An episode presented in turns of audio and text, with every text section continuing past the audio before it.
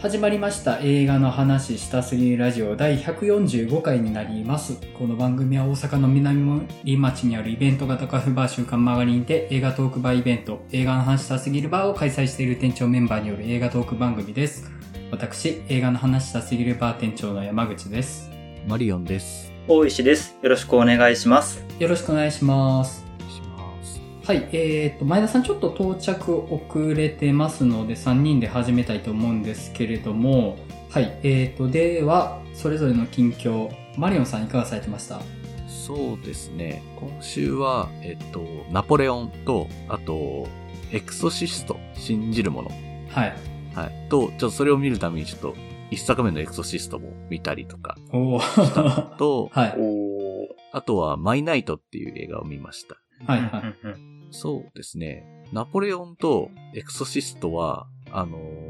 ちょっと物足りないなみたいな感じがどっちもちょっとするような映画ではあったかなっていう。ほうほうほう映ほ画う。でしたね、ほどっちもなんか。ナポレオンの方は、確かに映像めちゃくちゃすごい、やっぱさすが超大作って感じの素晴らしい映画ではあるんですけど、なんかそのリドリー・スコット的なちょっとドライで冷静な視点みたいなのを通してこうナポレオンをちょっと解体しようというか、なんかそういうまあ心は多分やろうとはしてるんですけど、なんか半端だなみたいな気持ちにちょっとなってしまうというか、うんうん。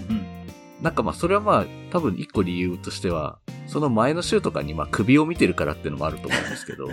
あなんか首の方がまあやりたい放題やってたのを見た後に、なんか結構ナポレオンを見ちゃうと結構なんか硬いなみたいなう風ん。にちょっと見えちゃうっていうところはちょっとあったりとかはしたりとか、なるほど。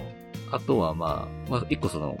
その戦争シーンとか以外にやっぱりあの、妻との、ジョセフィーヌとのそのやりとりみたいのが結構クローズアップされるんですけど、今うん回。うん。あ。なんかまあそこがまあいわゆるこう英雄と呼ばれるナポレオンのなんかちょっとしょうもないところみたいなのが浮かび上がるみたいな感じっていうのはまあわかるんですけど、うーん、なんかでもそれ最後の決闘裁判の方がうまくやってたしな、みたいな気持ちにもなり、 うんうん。あちょっとまあ出来はいいんだけどちょっと半端だなっていうふうにちょっとどうしても思っちゃうっていうのがちょっと正直な感想としてはありましたね。うんうんまあ戦争心マジですごかったんで、あのアウステルリッツの戦いとか、うおーって感じでしたし、あとナポレオンめっちゃ大砲ばっか撃ってんだって感じでしたけど、あの大砲の撃てっていう指揮でしかしてないみたいな感じでしたけどね、そんな描き方してて、まあそういう意味でちょっと馬鹿らしくは描いてはいるんですけど、ちょっと真面目すぎるよなっていう気がしてしまうような感じでしたかね。うん。なるほど。はははは。で、エクソシストの方は、そうですね。なんかわざわざ一作目頑張ってみたんですけど、うん。なんか、一作目の要素結構、そんぐらいか、みたいな感じなのがちょっとあってです ね、ーへえ。あの、一作目に登場してくるお母さんとかが出てくるんですけあど、そうなんですね。そうなんです。はい。出てくるんですよね。同じ役者さんがやっててっていうのがあるんですけど、まあ、あ、 そんな感じなんやって、まあ、あの、見た人にはわかると思うんですけど、あんまりちょっと、うん あんまり燃えるようなというか、熱くなるような感じではなかったかなっていうのはちょっとありましたね。うんうん。まあ、でも結構ちょっとテーマもなんか、結構真面目だなって感じはしたんですけど、テーマの扱い方とかっていうのは。うん。うんうんあの、監督があの、ハロウィンシリーズの人なんですけど、あの、デビッド・ゴードン・グリーンっていう、はい、はうんい、はい。直近のハロウィンの3部作はいそうなんですね。で、やってて、でも僕、ハロウィンはちゃんと見てないんですけど、多分ハロウィンと同じようなことやってそうだなって思ったのは、あの、戦いの構図が、あの、悪魔対コミュニティの話みたいな感じになってるんですよね。ああ。そう。あの、なんか一人のなんかエクソシスト、あの、うん。悪霊払いの人が頑張るみたいな話じゃなくって、むしろそういうのが全然役に立たなくって、もう家族の、まあ、娘二人があの、悪魔に取り憑かれてしまって、二つの家族が、まあ、てんやわんやするって話があるんですけど、うんその家族と、まあ、そこのコミュニティに所属しているような人だったりとか、あとなんかもう、民間伝承みたいな感じの、あの、全く別系統の払い師みたいな人とかも出てきたりとか、うん。あとなんか、あの、修道士になろうとしたんだけど、修道士になろうとしたんだけど、なれなかった女性とかがそこに出てきたりとかして、そこで一緒に払うとか。うん。なんかそういうこう、一種の集団として頑張るみたいな話になってるのが、まあなんかこの人らしいのかなっていうのはちょっと思いはしたんですけども。うん。まあ、だからなんだっていう感じではあったんですけど、 結局。あんまり印象結局残ってないっていう感じになっちゃうので、まあやっぱ一作目のなんか、ショッキングな展開とかっていうの方がやっぱどうしてもなんか印象に残ってしまうところはあったので、まあちょっとなんかあんまり印象には残んなかったかなっていうふうには落ち着いちゃいしたんですけど、まあ真面目だなってこれも思いましたね。はい。うん、うん、うん。なるほどな。はい。で、マイナイトの方は、あの、デートセラピストっていう職業の人の話で、で、やってる、そのデートセラピスト、男性をキャストをやってるのが、あの、なんか、あの、エグザイルのランページですかうん。っていうグループの人がやってるみたいな、まあ、まあ、いわゆるファンムービーみたいな感じではあるんですけど、まあ、ただ監督が中川隆太郎っていうことで、これは見なきゃいけないって僕は思ってまして、うんああ、なるほど。私は光を握ってるとか、4月は長い夢とかの人なので、まあ、これはなんかあるんかなって思ったら、まあ確かにこの人らしい映画になってたっていうのは一個あって、まあいい拾い物だなっていうふうには思いました。うん、うん。まあ多分デートセラピストっていうかまあまあレンタル彼氏的なやつだと思うんですけど、おそらく。うん。それのがリアルかどうかはちょっとあんまり一回置いとくとして、多分リアルではそんなないと思うんですけども、うん。なんか一個、まあ仮染めというか、まあ全くこう、偽りというかもう借り物のような関係性の中に、なんかそこの関係性の中でなんかちょっとだけそれぞれの人生の重荷みたいなのが下ろせるような瞬間があってっていう、あの関係性の感じがすごくなんか、いい大人のおとぎ話みたいな感じがすごくして、僕は結構良かったなっていうふうに思ってますね。うん。うん。うん。なんかいろんな境遇の女性がいたりとか、で、それを、その彼女たちを癒す側の男性にもまあいろいろあってっていう、双方いる、お互いにこう、人生の重荷をちょっとだけ下ろせるようなというか、ちょっと振り返っていくような内容になっていたりとかして、なんかやっぱり、あ、なんかさすがなんか中川龍太郎らしい優しい眼差しのある映画だなっていうふうにはすごく思って見ていてよかったですね。あと舞台が横浜なんですよね、今回ね。あらおーあらああ、横浜今度行くぞって思いながら、 ここやなって、今度行くね、そこねっていうのに思いながら。はい。うん、まあ、これちょっとどうでもいい話ー。なんはですけいど。あとなんか、やったらなんか撮り方がちょっと凝ってる感じがして、多分これウォンカーワイオマージュかみたいな感じなの。あーへーうんうんまあ中華街もありますしね。なんかそれっぽい、確かの、あの、ちょっとなんか生めかしい感じってういうの。ん。なんか、そこがちょっとなんかこっぱずかしく見えるとこもあるんですけど、うん。けどなんかやろうとしてることは結構、ちゃんと心に染みるような映画になってて、僕は結構いい映画だなというふうにすごく思いました。はい。今週はこんな感じでした。 はい。はい。なるほど。ナポレオンね、なんとなくどんな映画かっていう感触が分かっちゃった気がします。あの大体まあ、なんか、みたいなのが見えた気がしますね。うーん。まあ、決して悪い映画じゃないし、うんこれでいいっていう人は全然いると思うんですけど、うんまあ僕ちょっと物足りないな、みたいな感じにちょっと思ったのと、まあ、ロリスコット最近そんなばっかりだな、みたいなっていう気はちょっとしてしまうというか、あの、うんまあ間にあの、ハウスオブグッチとか挟んでますけど、うんうん。最後の決闘裁判もあったし、ナポレオンもあって、で、グラディエーターの続編もやるじゃんって思うと、うん。なんか歴史に、の中にある男ってしょうもないようなシリーズみたいなのな んか、めっちゃやりたがるな最近どうしたみたいな感じがすごくしてしまいまあーうんうんまあ、ずっとやってるっちゃずっとやってるすけど。 テーうんマではあると思うんですけど、まあ、あの、なんというか既存の良きとされてる価値観の解体はやっぱり最後の決闘裁判うまかったなとは思うんですよ。三幕構成にしてるのがバチッとハマってたなとは思うので、なんかあの、それに比べるともしかしたらっていう疑念はずっとあったんですけど、あもしかしたらそれ、その通りだったのかもしれないっていうのを、まあ、マリオさんのお話を聞いてうんよりちょっと確かなものになったっていう感じは今あります。はい。まあ、ちょっと切れ味が落ちたな、みたいな感じ がね。すげえ、巨匠に対してなんてものの良い言い方だって感じですけど、まあ僕はちょっとそういう風に見えたっていう感じでしたね。はい。うんはい。失礼しました。では、大石さんいかがされてましたえっ、と、今週ちょっとおめちゃくちゃ映画見てるんですけど、えっ、と、もう作品名だけパッと上げると、ポッドジェネレーション、うん。あと、北郎誕生ゲゲゲの謎、うん。あと、ほかげ、うん。で、あと、さっきマリオさんがおっしゃってたナポレオン、うん。で、あと、あの、先行上映会で、あの、秋香りすまきの新作の枯葉をうん。見てきました。うん。で、えっ、と、まあ、ナポレオンに関してはもうマリオさんとほぼほぼ同感なんで、もうここでは言及避けますけ ど、やっぱそうなんだあ、大石さんもそんなんだったやっぱそうなんだそうだったんだ。うん、なんか、まあなんか、首で見たなって感じもあり つつ、首の方がなんなら面白かったなとか思いつつ、まあまあまあ、で、ちょっと今回言及したいのが、あの、北郎誕生とほかげの2作なんですよ。うんうんで、両方ともまあ戦後のお話なんですけど、その戦後すぐの昭和で、戦後なかったとされたものは何なのかっていうことを描いた映画だったなと思って。うん。うんうんでまず、北郎誕生もめちゃくちゃ今、なんていうか、ファンダム的にすごいヒットしてますけど、う。うんん。確かになんていうか、まあ、キャラ、映画的にもすごい面白く見れるような作品ではあるなとは思うんですね。あと、もちろん、北郎としての、その、怪奇譚うん妖怪怪奇譚としてもすごくまとまっているし、うんそういう意味ですごいまとまりのいい映画ではあるんですけど、なんかその背景に描いている昭和あるいは戦後感っていうのがすごい、えっと、ノワールな感じでめちゃくちゃ良かったんですよ。うん。なんていうか、まあ、お話としては昭和31年とある村のある一族に起きた謎の開始事件に、えっと、北野の父と、えっと、東京から来た男が挑んでいく物語。で、なんかもう、基本それは、あの、犬神家の一族的な、横溝政治的な感じのお話なんですよ。いわゆる。うんうん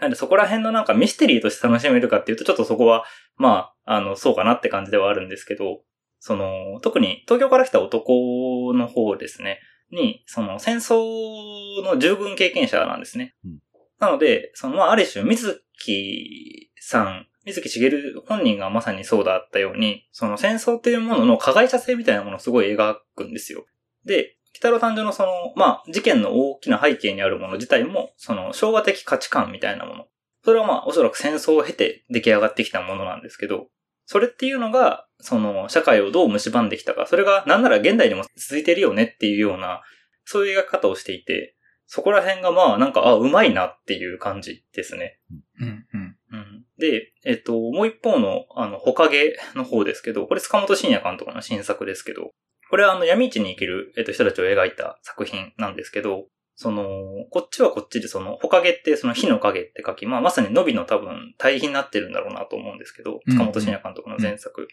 その、火っていうのがまさに、その、戦争のメタファーではあるわけですよね。うんで、その影に追いやられた人たちというか、影に、あるいは入ってしまった人たちっていうのが、戦後、どういう風にその過ごしていくかっていう。で、これもまた、伸びに、あるいは残に続いて、その、戦争の加害者性、とりわけ人を殺めないきゃいけないっていう状況自体の恐ろしさを描くんですよ。で、それが人をどう不可逆に変えてしまうかと。ってことを描くんですね。で、他のキャッチコピー、あの、戦争が終わったんだってキャッチコピーですけど、もう見てると、いや、終わってないなってわかるっていう。うんこの人たちの中では全然まだまだ終わってないなっていうことがうん。痛いほど分かってくる。まさにその、塚本監督って身体性の作家だと思うんですけど、うんその体に刻まれた、あるいはその脳ではなく、なんだろう、本当に体の記憶として刻まれた戦争っていうのが、あの、人をどう壊すかっていうことをすごい描いた作品で、これもめちゃくちゃ良かったなと思います。うん。うん。うん。もう、まあ、あえて作品名は出しませんけど、なんか何かには描かれてなかった戦後っていうものがしっかりこの2作には描かれてるなと僕は思いました。う。うんんそうですね。うん。僕もほかげはちょっと試写で見てたんですけど、うん、うん、うんあ、なんか取りこぼしていたものがちゃんとここには描かれてるなっ。うんていうのがすごく本当に僕も感じましたよね。うん。うんなんか闇市ってなんか復興の象徴的な感じでなんか歴史やの教科書で習った覚えがあるんですけど、うん。そんなもんじゃねえぞって、そんな簡単な話じゃねえぞっていうのとかがやっぱすごくやっぱあの映画にはちゃんと刻まれてるし、うん、うん、うなんんか本当ままならないものっていうのが、本当戦争って本当に何もかも変えてしまうんだなっていうのを本当に改めて感じるような映画でしたね。本当に。本当に。ううんうんん。で、やっぱゲゲゲのあのアニメ作品とかも同じ時代だったりとか、あの作品とかも同じ時代を使ってるとか、うんなんでここで別に隠さなくてもいいんだけどな。うん、ゴジラマイナスワンですけど。んそうですねここ言いますけど、 はい。うん。とかね、なんか結構最近重なってるのとか、なんか、うんなんかうのん因果なのかな、な、なんなのかわかりませんけど。今の状況とちょっと重ねてる部分って、多かれ少なかれあったりするんじゃないかなっていう、その作り手たち側にもっていうのはすごくちょっと思うところはありますよね。うん。そうですねう。んなんか、その、作り手同士の共鳴じゃないですけど、その時代と、その、時代の、その、震源というか、雰囲気みたいなものをしっかり感じ取って、なんかもしかしたら描かれてるのかもしれないなっていうのは、この2作を見て、まさにゴジラも含めて、なんか思うことではありましたね。うん。で、あともう一個だけ、あの、枯葉について話させてもらいたいんですけど、はい。えっと、秋川ウリスマキ監督の作品って僕初めて見たんですよ。うんで、なんか確か今泉力也監督がお好きと言っていたようなぐらいのすごい淡い記憶で、確か街の上でかなんかのインタビューでおっしゃってたと思うんですけど、で、なんか聞いたことある名前だなって思って見たんですけど、すごい良かったっす。彼は。なんか舞台はフィンランドのヘルシンキで孤独にお抱えるで生きるその結構中年ぐらいの男女が、まあ、ひょんなことからこう惹かれ合って、名前も知らないまま恋に落ちてくっていうお話なんですけど、なんかまさにその今泉力也映画がすごく影響を受けているのはすごく納得できる感じのロマンチックでユーモラスで、すごくオフビートな笑いがその詰まってるっていう、なんかそういう映画で、これもすごい好きな映画でしたね。うん、うん、うん。うんなんかすごくその、世の中というか、まあ彼らって結構、その、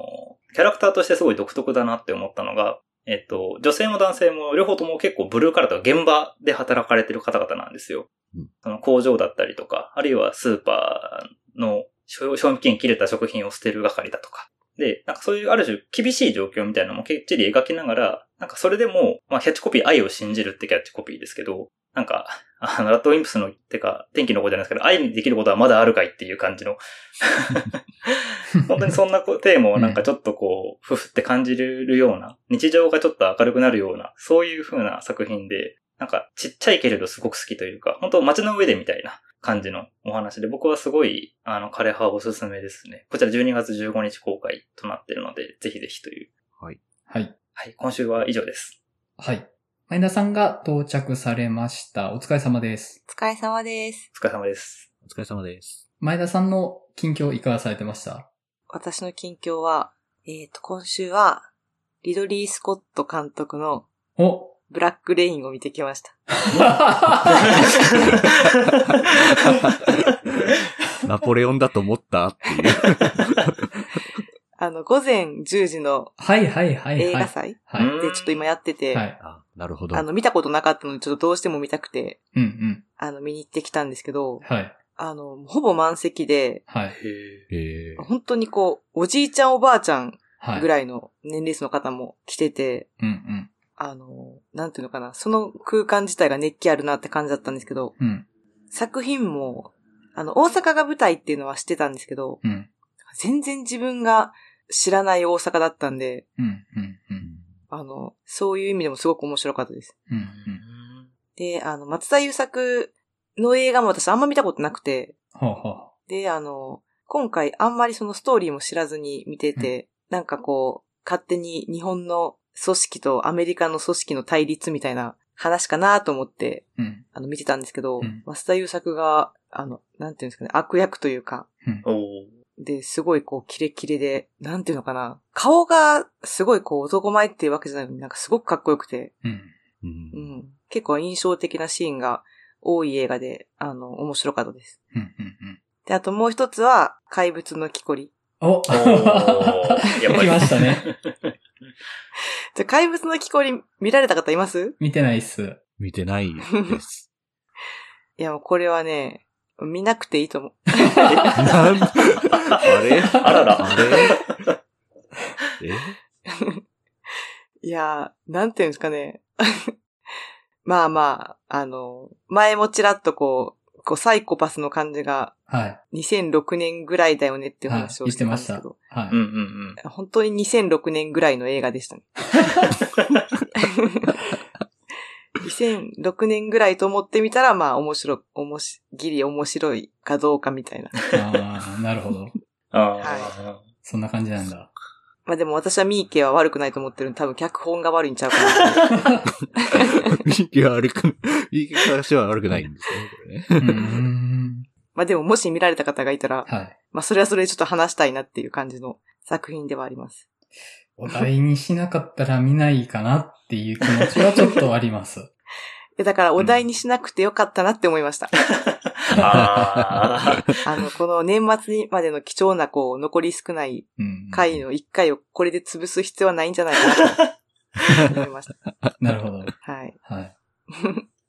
そんな感じです。はい。松田優作の映画あんまりご覧になってないんだったら、あの、ぜひ、野獣死すべしを一度見ていただきたいんですけど、おー。めちゃくちゃかっこいいです、本当に。野獣死すべしは。見たことないんですよね、僕も。めちゃくちゃかっこいいです。あと、まあ、ドラマだったらやっぱり探偵物語は、うんうん。めちゃくちゃいいです、本当に。超かっこいいですよ。人気ですよね。もう、あの、80年代当時のかっこよさのエッセンスがギュギュって詰まってます。めちゃくちゃいいです、あれは。いや、でも本当に彼がこう、ななんていうんですかね、マスター優作という役者さんが、すごくカリスマ性を帯びていることはすごくわかりました。うんうんでもなんか、ブラックレインは本当それ以外でも、日本のあの出てる俳優さんがすごく豪華で、うん。うん。ガッツ石松とかも出てます。へえ、そうなんだ。へーそうなんですね。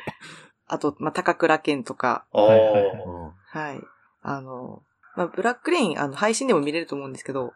ぜひ、あの、ちょっと大阪のこれどこなんやろうなっていう、あの、阪急のコンコースが、うんうん改装される前が出てるよっていうのは聞いてたんで、あうん。こんな感じだったんだなっていうのは思ったんですけど、うん。それ以外、ちょっと撮影をどこでしてるのかっていうのが、道頓堀ぐらいしかわからなくて、あれでしょ京橋で撮ってるんでしょあ、京橋なんですね。あれ、あの、小西さんが言ってました。週刊前の小西さんが、この番組に出てくれた時に、あの、G.I. ジョーの時に、一回ゲストで出てくれたじゃないですか。あの時に、ブラックレイン京橋で撮ったっていう話をしてたんですよ。お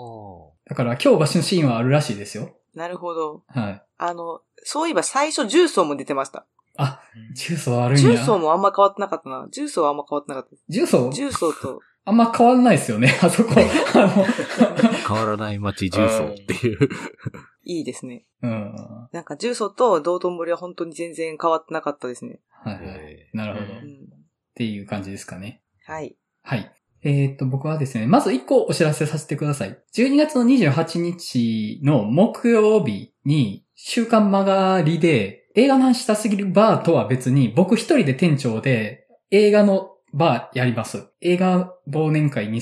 2023って銘打って、あの、店長僕だけです。あの、前田さんもマリオンさんもいらっしゃらないので、ちょっと申し訳ないんですけど、まあ僕一人でやりますんで、よかったら来てくださいっていうお知らせをちょっと挟んでおきたかったんですけど、えっ、と、見た映画としては、まあ今日のお題以外だと、えっ、と、北の誕生ゲゲゲの謎と、おう駒田上流所へようこそっていう、まあどっちもアニメなんですけど、駒田上流所へ、駒田上流所駒田上流所か。駒田上流所へようこその方は、あの、チケットが余ってたんで、まあ、あの、時間が合うから見たって感じだったんですけど、まあまあ良かったっていう感じでした。で、あの、ウイスキー作りの話なんですけれども、制作が PA ワークスっていう、あの、白箱とかの会社はですねい。。はい。で、お仕事アニメなんですけど、まあそのウイスキー作りをしていくっていう話とは並行して、まあ主人公がライター、ウェブのライターなんですけど、このね、主人公がね、うんこ野郎なんですよ。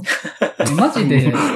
プロ意識のかけらもない、どうしようもないやつなんですけど、まあそれが仕事と出会って、あの、ウイスキー作りと出会うことで、まあ仕事に目覚めていくって話なんですけど、ちょっと思い出したのが、あの、ウッジョブっていう映画を思い出してですね。ああ。で、あれも、あの、染谷翔太うんうん。が主人公で、まあ、どうしようもない大学生が、まあ林業の現場に住み込みで働いて、まあ、職業意識に目覚めていくっていう話で、まあ、あれもなんかちょっと近いものを感じました。そのダメなやつが目覚めていくって話で。あと、思ったのが、あの、ウイスキーもそうなんですけど、林業もそうなんですけど、あの、仕事っていうもののスパンが長いんですよね。だから、ウイスキーを寝かせて、実際に出荷できるようになるまでって、まあ、10年とかっていう年月がかかったりとか、で、もっと言うなら林業って、植林してから実際に、あの、木材が取れるまで、自分の代ではできないんですよね、あれって。うんうん。そういう長いスパンで動いてる、個人よりももっと大きいスパンで動いてる仕事っていうものを見つめる仕事、お仕事映画として、